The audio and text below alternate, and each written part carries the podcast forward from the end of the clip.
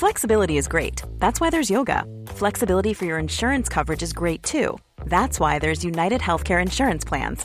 Underwritten by Golden Rule Insurance Company, United Healthcare Insurance Plans offer flexible, budget friendly coverage for medical, vision, dental, and more. One of these plans may be right for you if you're, say, between jobs, coming off your parents' plan, turning a side hustle into a full hustle, or even missed open enrollment. Want more flexibility? Find out more about United Healthcare Insurance Plans at uh1.com. Eh, el Banco de España ha revisado al alza sus previsiones para nuestro país, sitúa el crecimiento del PIB en un 1.6, eh, tres décimas por encima de lo que se dijo anteriormente. Eso sí, los precios de los alimentos van a seguir subiendo y esto es una malísima noticia. Juan Ramón Rayo, hola, buenos días. ¿Qué tal? Buenos días, ¿cómo estamos? Eh, ¿Cuánto van a subir? Bueno, eso no, lo sabemos.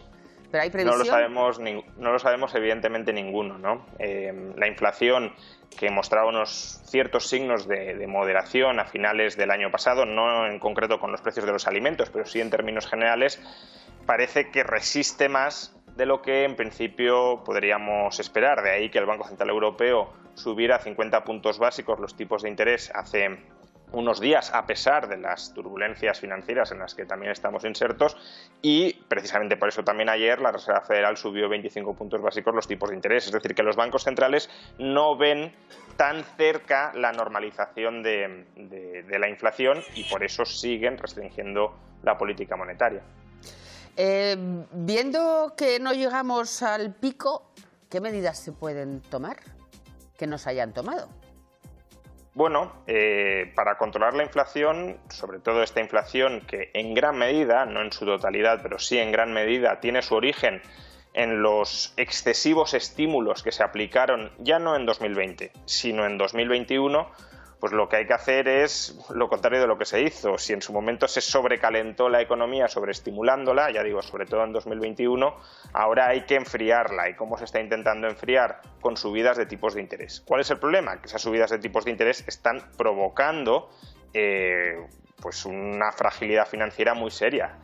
Eh, están provocando incluso suspensiones de pagos de bancos, de modo que el margen para subir tipos de interés sin que se rompan muchas más cosas parece que no es muy grande y por tanto hay que apostar por una vía complementaria que hasta ahora los gobiernos han desdeñado, y son los ajustes del déficit público. Ajustes de déficit público no significa necesariamente recortes de gasto, que es la opción que yo defendería, pero puede haber también ajuste de déficit público vía subidas de impuestos, que no es la que yo defendería, pero que desde luego también sería eficaz para luchar contra la inflación.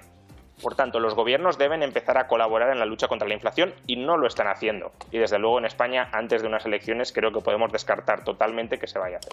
Claro, ¿tú crees que aquí se va a mover algo con unas elecciones ahora en mayo y luego otras en diciembre?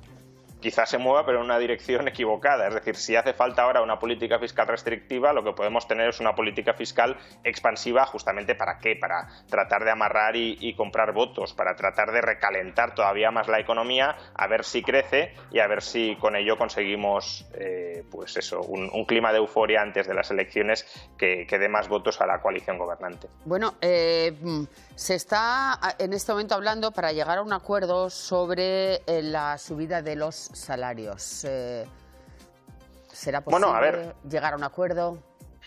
Es que no hay que perder de vista que los trabajadores han perdido un enorme poder adquisitivo durante los últimos dos años y por tanto es lógico, es comprensible que, reclamen mayores salarios, evidentemente, que, que intenten compensar la pérdida de poder adquisitivo que han experimentado durante los últimos, durante los últimos años. ¿El problema cuál es?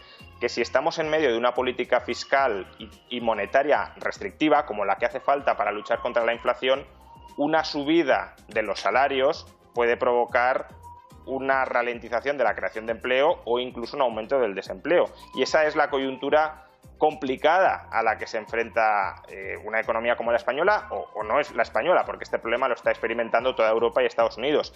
Si suben los salarios apreciablemente en este contexto en el que se está restringiendo o se está intentando enfriar la economía, nos podemos encontrar con un repunte importante del, del desempleo. Claro, y si no suben los salarios, la gente es que no va a poder hacer la compra.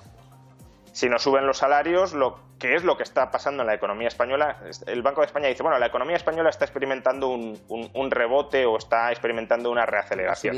es, es cierto, pero ¿por qué es cierto? Por un lado, porque los precios de la energía han bajado, pero por otro, porque los salarios reales han bajado. Es decir, la economía española está ganando competitividad como a costa de deteriorar los salarios.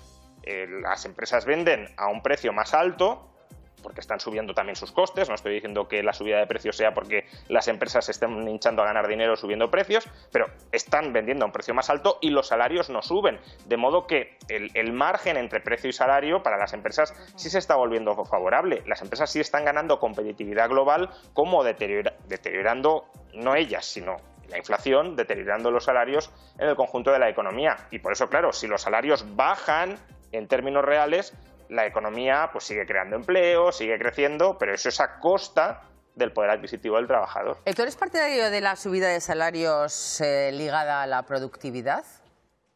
Sí, bueno, yo creo que esa es la, tendencia hacia la que deberíamos ir desde hace muchos años. Es decir, los sindicatos no están de acuerdo. Bueno, claro, los sindicatos, eh, su papel consiste en tratar de subir los salarios más que la productividad, tratando de arañar beneficios empresariales. El problema es que si en un sector hay suficiente competencia, los beneficios empresariales no pueden tener un carácter extraordinario, no tendrían un carácter extraordinario como para que haya mucho de lo que arañar para los salarios. Y si en un sector hay beneficios extraordinarios, y por tanto se podrían subir los salarios sin que afecte al empleo, a costa de los beneficios extraordinarios, lo que hay que hacer en ese sector es introducir competencia, no tratar de mantener una posición de poca competencia redistribuyendo entre los trabajadores de ese sector poco competitivo y los empresarios las rentas monopolísticas que se generan a a costa del consumidor. ¿Qué futuro nos espera, Juan Ramón? ahora mismo el futuro es, bueno, siempre lo es, siempre lo es, pero creo que ahora mismo, en este preciso instante, el futuro es especialmente incierto. Y lo es eh, porque estamos en, ciernes de una potencial, no sé si crisis financiera, pero desde luego reestructuración financiera eh, significativa. El, fin de semana pasado, todos lo sabemos, eh, desapareció se desmembró, se repartió, se absorbió eh, una entidad financiera de más de 150 años de historia, Credit Suisse, y un fin de semana antes, eh, uno de los bancos medianos, pero en todo caso decimosexto mayor banco de, Estados Unidos, eh, suspendió pagos. Y hay otros bancos en Estados Unidos y en Europa que pueden ser afectados. Entonces, en, medio de este contexto es tremendamente complicado hacer cualquier tipo de pronóstico futuro.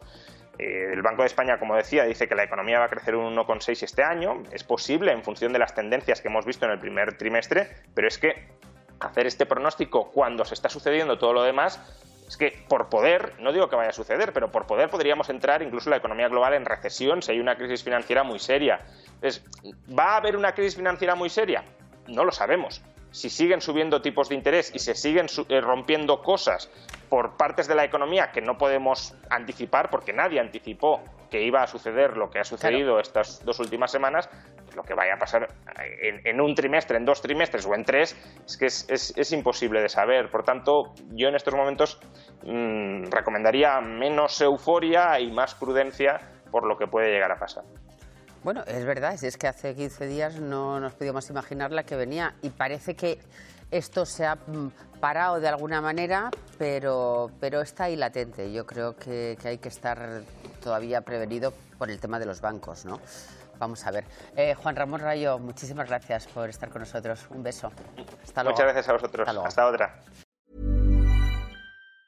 Tired of ads barging into your favorite news podcasts? Good news. Ad-free listening is available on Amazon Music for all the music plus top podcasts included with your Prime membership.